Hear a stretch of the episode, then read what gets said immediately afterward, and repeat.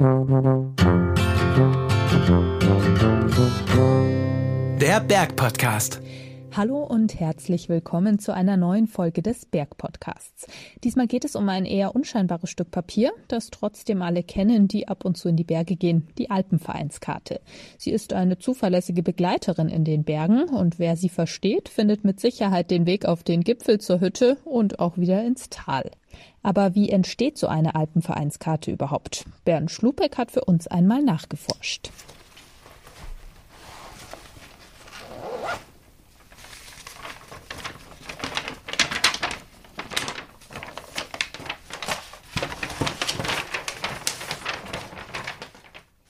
76 Gramm schwer, auseinandergefaltet gut 69 auf 100 Zentimeter groß, aus Papier gemacht. Eine Wanderkarte vom Alpenverein. Viele, die im höchsten Hochgebirge im Inneren Europas unterwegs sind, haben je nach Tourenlänge eine oder mehrere der grün-weißen Karten mit dem Edelweiß auf dem Cover vom entsprechenden Gebiet dabei. Die Blattkarte gehört heutzutage zum Wandergepäck wie Wasserflasche und Brotzeit Trotz vielfältiger Alternativen wie Tourenbeschreibungen im Internet, interaktiver Karten fürs Smartphone, Karten-Apps und GPS-Gerät. Und wer sich in einer Alpenvereinshütte am Abend einmal umschaut, sieht, genau, Menschen, die sich über eine Karte beugen. Rainer Buzin, ehemaliger Professor für Kartografie an der Hochschule München, sagt, Für mich ist die Karte so etwas wie ein guter Roman. Es entsteht im Kopf etwas, das diese Geschichte, die man dort liest, begleitet. Und wenn ich mich mit der Karte beschäftige oder mit dem Weg, auf den ich mich da begebe, dann erfahre ich eine ganze Menge mehr, was links und rechts dieser Welt durch eine Karte erklärt wird. Die Alpenvereinskarten sind beliebt, egal ob bei Wanderinnen, Mountainbikern und Bergsteigerinnen. Im Jahr 2019 wurden bei Neuauflagen durchschnittlich 4700 Stück von jeder gedruckt.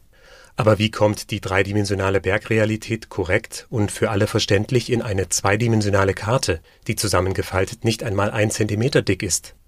Dafür ist die Kartografie zuständig. Was ist Kartografie? Die Bezeichnung Kartografie leitet sich aus dem Griechischen ab. Kartis für Karte und Graphe für Schrift. Definitionen für den Begriff Karte gibt es viele. Richard Finsterwalder (1899 bis 1963), Professor für Fotogrammetrie, Topographie und allgemeine Kartographie an der TU München formulierte es 1951 so: „ Die möglichst richtige und vollständige, durch Bezeichnungen erläuterte Darstellung der Landschaft in der zweidimensionalen Papierfläche, unter Hervorhebung und Zusammenfassung des Wesentlichen. “Und weiter sagte er Feinheit der Wiedergabe, zugleich aber auch Zweckmäßigkeit und Wirtschaftlichkeit bei der Herstellung und Vervielfältigung sind Kennzeichen und Voraussetzung für eine Karte und ein Kartenwerk. Bevor es an die Zusammenfassung des Wesentlichen gehen kann, wie es Finsterwalder beschrieb, muss die Landschaft zunächst erfasst werden. Anders gesagt, jede Karte beginnt mit Geodaten, also raumbezogenen Informationen. Mehr dazu weiß Johann Zahn er ist Referatsleiter für Kartografie am Landesamt für Digitalisierung, Breitband und Vermessung kurz LDBV, gelegen im Zentrum von München. Johann Zahn führt in ein geräumiges Büro im zweiten Stock. An den Wänden hängen jede Menge Karten. Vom Watzmann, seine Lieblingskarte von der Schweiz und eine Weltkarte, auf der Bayern eingezeichnet ist. Selbst produzieren wir Luftbilder und zwar haben wir 1970 mit Luftbildbefliegungen begonnen, im Bayerischen Landesvermessungsamt damals, und hat alle fünf Jahre komplett Bayern beflogen und hat aus diesen schwarz-weiß Luftbildern, das Negativ waren 23 mal 23 Zentimeter, Informationen entnommen. Das ging ungefähr bis 2000, Jahr 2000. Dann hat man begonnen, das digital zu machen. Da war das Problem, gibt es so hochauflösende CCD-Sensoren und ist die Hardware so schnell, dass sie die Bilder, die ja in, sagen wir mal, Minutentakt oder schneller noch kommen, so schnell auf die Platte wegschreiben können. Beflogen wurde Bayern immer schon in Streifen mit Längs- und Querüberdeckung. Schrittweise wurde die Überlappungsfläche erhöht, erzählt Johann Zahn. Heute überlappen die Bilder in Streifenrichtung zu 90 Prozent und in Querrichtung zu 50 Prozent.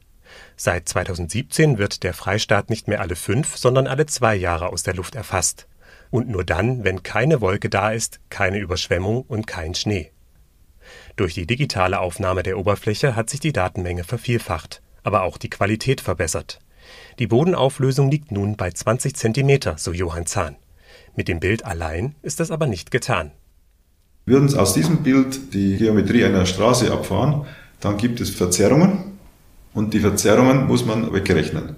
Das nennt sich dann Orthofoto. Wie eine Senkrechtaufnahme wird es simuliert und jedes Farbpixel wird so verschoben, dass es an der richtigen geometrischen Stelle liegt. Dazu braucht man dieses digitale Geländemodell und die Algorithmen sind in der Lage, das dann zu berechnen. Diese Orthofotos werden dann ins ATKIS, kurz für Amtliches Topografisch-Kartografisches Informationssystem, das von allen Bundesländern befüllt wird, gespeichert. In einem Geoinformationssystem, abgekürzt GIS, können sie dann aufgerufen, bearbeitet und mit anderen offiziellen oder freien Geodaten verknüpft werden. Vom Messtisch zum Sensor. Neben der digitalen Fotografie werden heute auch Satellitenbilder ausgewertet und Methoden wie Radar oder LIDAR genutzt, um die Oberfläche zu vermessen. Beim Radar werden Funkwellen ausgesendet und die von Objekten auf der Erde reflektierten Echos verarbeitet. Beim LIDAR-Verfahren kommen Laserstrahlen zum Einsatz. An Laserabtastung war zu Beginn der Alpenvereinskartographie vor rund 160 Jahren noch nicht zu denken. Topographen zogen damals mit Messtisch, später mit Theodolit und Tachymeter ins Gelände und hielten Straßen, Wege, Gewässer, Gebäude mit der Kartiernadel fest. Anfang des 20. Jahrhunderts ging es in die Höhe. Mit den Fortschritten in Luftfahrt und Fotografie war es möglich, die Erde von oben auf Film festzuhalten. Bis ins erste Jahrzehnt des 21. Jahrhunderts blieb es bei Analogfotos. Dann wurde auf digitale Messkameras umgestellt, die Geländeaufnahmen mittels lichtempfindlicher Sensoren und auch Infrarotfotografie ermöglichen. Als weitere Datenquellen nutzt das LDBV Gebäudekataster, Unterlagen von Verwaltungen wie der Straßenbaubehörde, Informationen aus Umweltämtern, von Kirchen oder dem Landesamt für Statistik. Außerdem fahren Gebietstopographen vor Ort, um Veränderungen aufzuspüren. Und zwar haben wir 15 Gebietstopographen, das heißt ein Gebietstopograph muss 5000 Quadratkilometer bearbeiten. Der hat also für eine Woche ungefähr 100 Quadratkilometer zu bearbeiten, ungefähr 130 Gemeinden zu betreuen. Das heißt also pro Woche zwei Besuche bei Gemeinden und zwar einmal im Jahr. Ist die Datensammlung abgeschlossen, beginnt der eigentliche kartografische Prozess. Der läuft zusammengefasst wie folgt ab. Die erhobenen Geodaten werden in Objekttypen unterschieden, also Punkte, Linien und Flächen. Danach erhalten diese eine Schrift oder ein Symbol.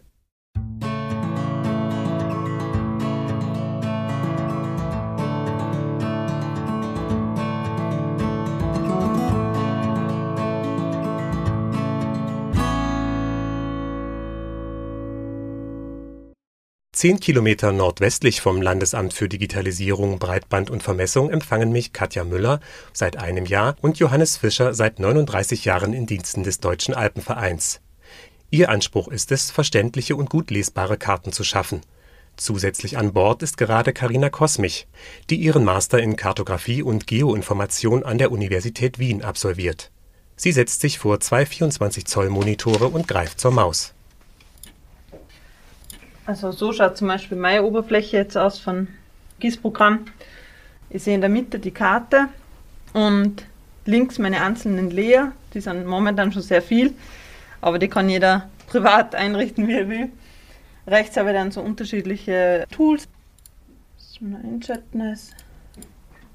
Also da sieht man jetzt zum Beispiel den Südtiroler Bereich der aktuellen Zillertal-Westkarte was Karina mit Layern meint, sind mehrere Ebenen einer Karte, die als Datenquelle dienen und miteinander verglichen werden. Eine Ebene kann zum Beispiel die bestehende Alpenvereinskarte eines Gebiets sein. Als zweite Ebene fungiert das Orthofoto. Dritte Ebene sind vielleicht frei verfügbare Geodaten, wie sie das Projekt OpenStreetMap sammelt. Die angehende Kartografin nutzt zum Vergleichen auch Tourendaten. Dafür stöbert sie gerne auf Tourenplanungsportalen, wo Wanderbegeisterte ihre gewanderten Touren beschreiben diese Ebenen beinhalten das Wegenetz, Flüsse, Gebäude usw. Damit verknüpft sind sogenannte Attribute, also Informationen zu den sichtbaren Objekten. Zum Beispiel gehört ein Steig zur Kategorie Weg, ist markiert oder unmarkiert und hat entsprechend eine bestimmte Nummer und einen Namen. Zusätzlich interessant sind eventuell Länge und Zustand des Steigs. Karina klickt die erste und zweite Ebene auf. Würde der Verlauf eines Wanderwegs sich sehr unterscheiden, müsste sie Hand anlegen also es soll so gut wie möglich lagegenau sein Aber ich sage mal, wenn es jetzt schon so 10 Meter entfernt ist, die Linie zum Beispiel oder dann sollte es man nochmal anpassen. Und das kann ich machen, zum Beispiel selektiere mir diesen Weg und dann kann ich mir die einzelnen Punkte, die diese Linie formen, dann nochmal verändern. Die kann ich bewegen, die Kurve geschmeidiger machen oder den Weg kürzer. Und dann habe ich hier so meine ganzen einzelnen Segmente, mit denen ich arbeiten kann. Manchmal geht es dann doch ins Gelände, aber nicht im Winter. Momentan werden beim DAV viele alte Karten digitalisiert, kontrolliert und korrigiert. Die Darstellung von Symbolen, im Fachjargon Signaturen genannt, ist dabei ein wichtiger Bestandteil, um Karteninhalte besser zu visualisieren. Beim Karnischen Kamm, das war ja unsere letzte Karte, die jetzt im Sommer rausgekommen ist, da haben wir schon einige Symbole erneuert. Zum Beispiel den Bahnhof haben wir ein neues Symbol gegeben oder auch dem Fußballplatz oder dem Tennisplatz. Und der Bahnhof ist jetzt ein grünes Symbol mit einem Zug, also von vorne ein Zug. Und früher war das einfach nur ein schwarzer Kasten, wo ein Bahnhof abgekürzt daneben stand in Kursiv. Erklärt Kartografin Katja. Die Aufgabe mag sich trivial anhören, allerdings müssen solche Symbole selbsterklärend sein, damit sie von jedem Kartennutzer auf Anhieb verstanden werden. Gleichzeitig spart ein gut gewähltes Symbol Platz auf der Karte und in der Legende.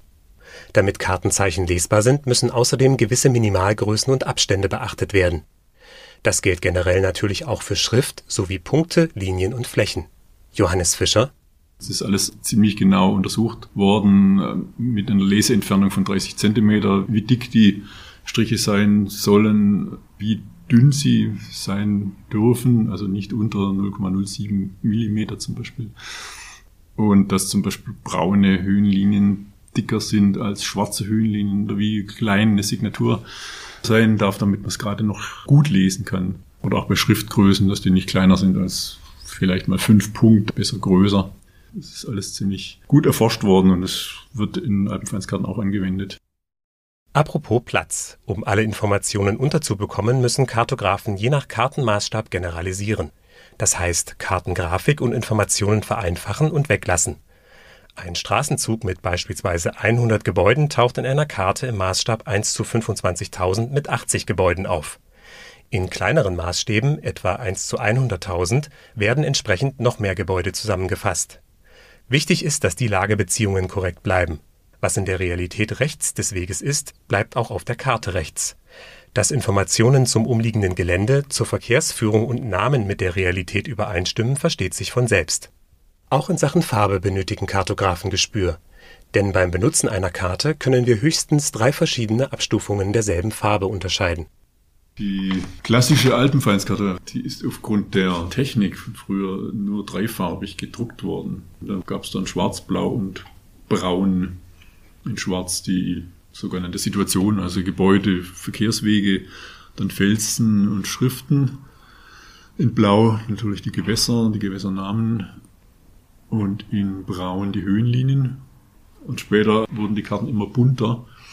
Da kam dann vor allem das Rot dazu für die markierten Wege und dann die Flächenfarben. Grün für Wald, für Latschen, Gebüsch und dann vielleicht noch ein weiterer Grünton für eine Kontur, Waldkontur und dann vielleicht noch ein Violett für eine Skiroute.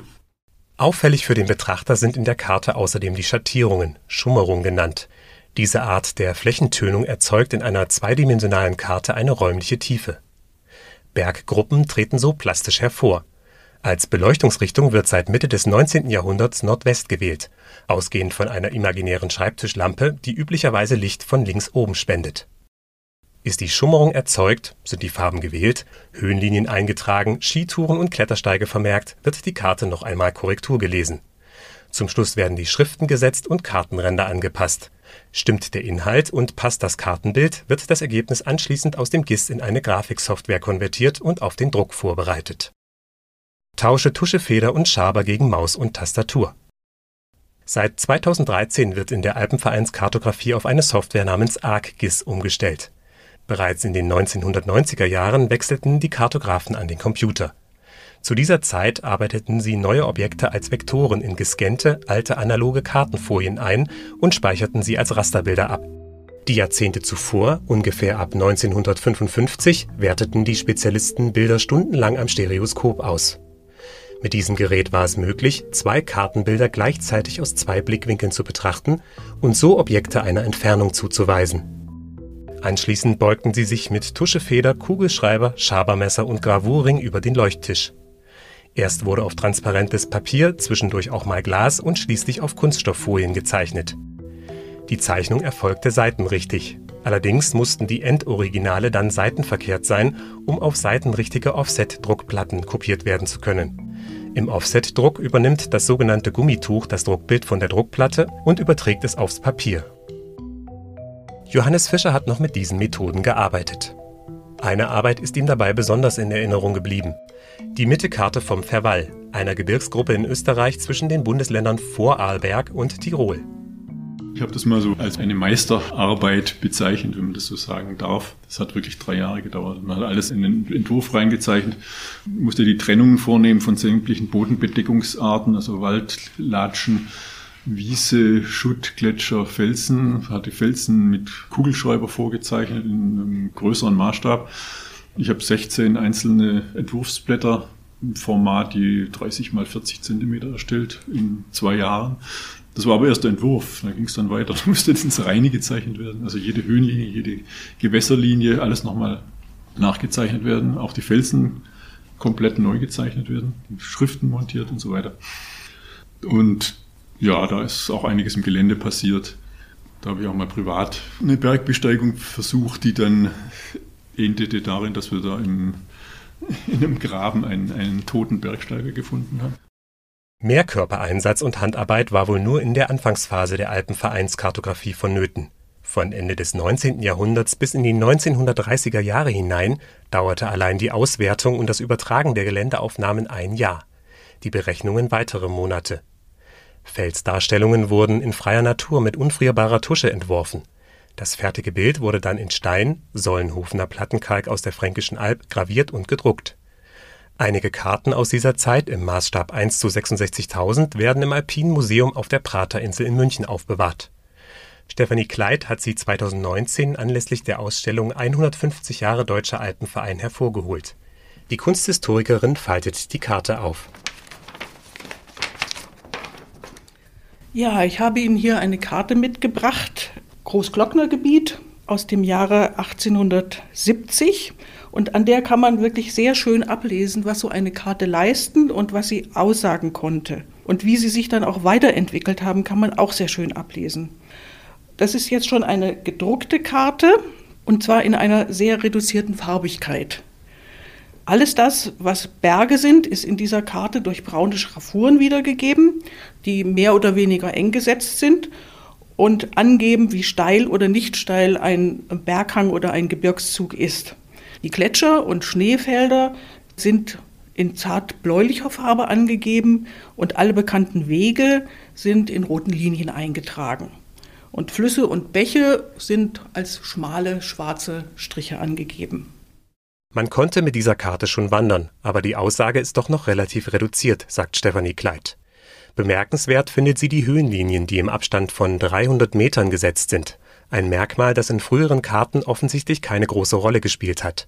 In einer späteren Version der Karte ist das anders. Und hier habe ich Ihnen jetzt die gleiche Karte mitgebracht aus dem Jahr 1928. Der Maßstab der Karte hat sich jetzt im Vergleich zu der ersten Karte geändert. Von 1 zu 66.000 ist diese Karte gegeben im Maßstab 1 zu 25.000. Und wir erkennen im Unterschied zur ersten Karte, dass jetzt das Höhenliniennetz im Abstand von 20 Metern eingetragen ist. Das heißt, man kann sich viel besser vorstellen, wie steil oder nicht steil so ein Berghang ist, den man dann erklettern musste. Ansonsten ist die Karte der ersten sehr ähnlich, was die Farbigkeit anbelangt, sagt die Kunsthistorikerin. Sie macht einen Sprung ins Jahr 2017. Wir haben jetzt wesentlich mehr Farbe in der Karte. Wir sehen jetzt hier vor allen Dingen viele grüne Flächen und das zeigt an, dass diese Stellen einen Bewuchs haben, so wie Wald, Gebüsch, Grasflächen. Die markierten Wanderwege sind weiterhin in roter Farbe in die Karte eingetragen und dadurch, dass diese Karten auch immer wieder revidiert wurden und Veränderungen bei Neuauflagen berücksichtigt wurden, ist ihr Informationsgrad natürlich viel größer als bei den älteren Karten. Heute geht es natürlich wesentlich schneller, eine Karte zu erstellen. Wird ein bestehendes Blatt aktualisiert, sind es je nach Änderungsaufwand ein paar Tage bis Monate bis zum fertigen Produkt. Für einen kompletten Neuentwurf planen die Alpenvereinskartografen mehr Zeit ein. Die Karte vom Karnischen Hauptkamm etwa, einer Wanderregion zwischen Südtirol, Osttirol und Kärnten in Österreich, sowie den italienischen Provinzen Belluno und Udine, war nach einem Jahr fertig. Aber was macht die Alpenvereinskarten eigentlich so besonders? Die AV-Karte wurde ja aufgesetzt, um den Bergsteigern, den Bergwanderern Informationen zu geben. Das heißt, alles, was in dieser Hinsicht Relevanz haben könnte oder hat, wurde in den Karten gesammelt eigentlich. So, das ist nicht nur der nackte Weg gewesen, sondern das ist auch alles, was links und rechts dieses Weges interessant ist. Für den Bergsteiger insbesondere ist natürlich das Hochgebirge besonders aufbereitet worden. Das heißt, neben einer Reliefdarstellung in Grautönen ist man auch hergegangen hat sogenannte Feldzeichnungen gemacht damit die späteren Nutzer sozusagen in der Lage waren, auch ihre Routen mittels dieser Karten zu planen. Und dazu brauche ich einen Detailreichtum, den eine topografische Karte an der Stelle nicht im Fokus hatte. So dass es also, wenn Sie so wollen, eine Wikipedia-Situation der Berge ist, die der Alpenverein erfasst hat. Sagt Rainer Buzin, ehemaliger Professor für Kartografie. Hinzu kommen im Abstand von 20 Metern dargestellte Höhenlinien und ein gut recherchiertes Wanderwegesystem. Um das Hochgebirge in all seinen Facetten präzise abzubilden, hat der Alpenverein schon im Jahr 1900 den Kartenmaßstab 1 zu 25.000 gewählt. Der andere Grund für diesen Maßstab, der auch heute noch Bestand hat, ist bestechend einfach. Man könnte natürlich sagen, jeder Maßstab, der so um die 1000 herum gelegen hätte oder um 10.000 herum, wäre ein Maßstab gewesen, in dem man noch deutlich mehr hätte sozusagen unterbringen können an Detailreichtum. Aber 25.000 ist ein Maßstab, in dem ich eine Tagesroute unterbringen kann und ich brauche mich aus dieser Karte im Wesentlichen nicht rausbewegen. Ein Zentimeter sind gleich 250 Meter. Die erste Alpenvereinskarte überhaupt war im Maßstab 1 zu 72.000 gefertigt. Heute gibt der Alpenverein seine 67 alpinen Karten überwiegend im Maßstab 1 zu 25.000 heraus. Ein Zentimeter auf der Karte entspricht in der Realität also 250 Metern. Oder anders, die Breite des Daumens gibt in der Realität einen halben Kilometer Weg wieder. Die 16 Trekking- und Expeditionskarten, zum Beispiel vom Himalaya, dem Karakorum in Südasien, der Cordillera Blanca in Südamerika, dem Tien Shan-Gebirge in Kirgisistan oder vom Mount Kenya Nationalpark, sind im Maßstab 1 zu 50.000 oder 1 zu 100.000 gehalten. Gemeinsam mit dem LDBV ist zudem vor gut einem Jahr eine Karte vom Bayerischen Wald entstanden, die erste eines Mittelgebirges. Ganz so künstlerisch wie im Falle der Felszeichnungen arbeiten Kartografen nicht mehr. Heute besteht die Kunst darin, nackte Daten und mathematische Modelle so in der Karte zu visualisieren, dass der Nutzer sie versteht. Die Zukunft der kartografischen Arbeit wird aber eher noch technischer. Ich glaube, dass bei der Datenerstellung vielleicht Virtual Reality immer interessanter wird, weil vielleicht ist dann wirklich so, dass man mehr so direkt am Bildschirm das Autofoto, das Luftbild anschaut, sondern vielleicht wirklich schon die Brille aufsetzt und sie hineinversetzen kann und dadurch eben die Wege und die Beschaffenheit genauer anschauen kann. Sagt Karina. In Sachen Geländeerfassung werden Drohnen zunehmend interessant. Die Fluggeräte sind günstig, flexibel und können Gelände im Millimeterbereich auflösen. So könnten sich etwa die Verläufe von Gletschern exakt feststellen lassen, was bisher schwierig ist. Eingesetzt werden Drohnen vereinzelt schon, um Ereignisse wie Lawinen zu dokumentieren. Aus den Daten entstehen dann Schneehöhenkarten, die relevant für Winterwanderer, Skitouren und Schneetourengeherinnen sind. Mehr und mehr halten auch intelligente Algorithmen Einzug in den Alltag. Künstliche Intelligenz hilft etwa bestehende Rasterbilder sowie Luft- und Satellitenaufnahmen zu interpretieren. Mittels Methoden wie Deep Learning wird die KI trainiert, darin Muster zu finden und automatisch Wald, Felsen oder Gletscher zu erkennen was da in den nächsten fünf Jahren kommt, bleibt spannend, meint Katja.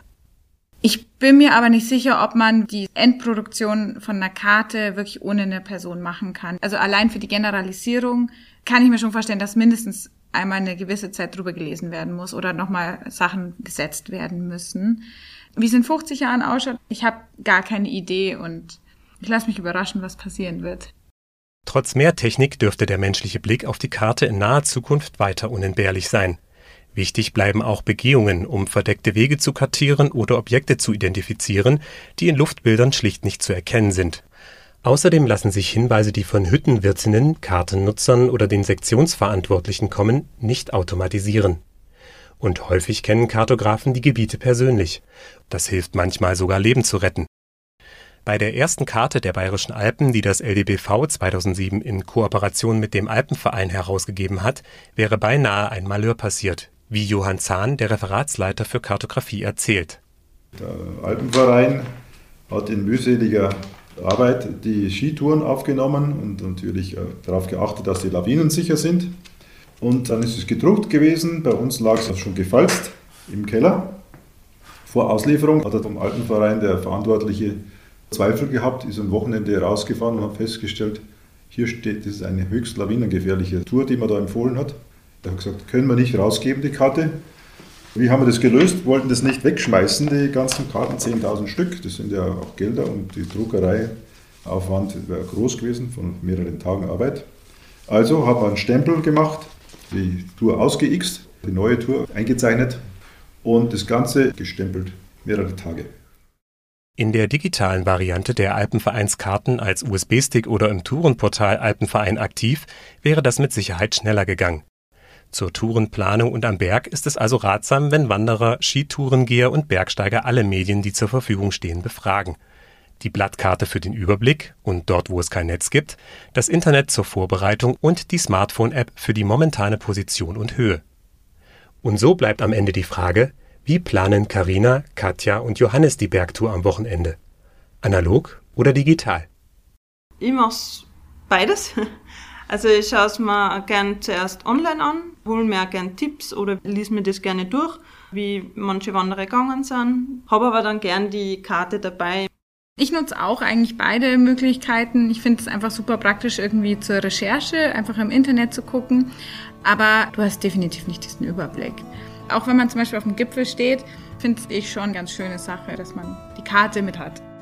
Eigentlich verwende ich also zur Planung auch alles, zum Beispiel die alten Vereinskarten digital am PC und Tourenbeschreibungen, die man so finden kann im Netz. Und auf Tour ist auf jeden Fall eine Papierkarte, aber dann noch so eine relativ einfache App mit einer Karte drauf, wo der Standort angezeigt wird.